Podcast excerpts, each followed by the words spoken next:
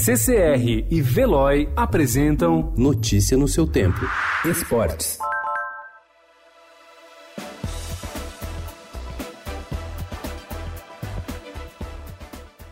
O Corinthians começará a próxima temporada dependente de dois bancos. Para reforçar o elenco e ter um time competitivo, conta com empréstimos do BMG. E para pagar a arena em Itaquera, cuja dívida está em 536 milhões de reais, espera que a Caixa Econômica Federal aceite a proposta de redução do valor das parcelas mensais do financiamento.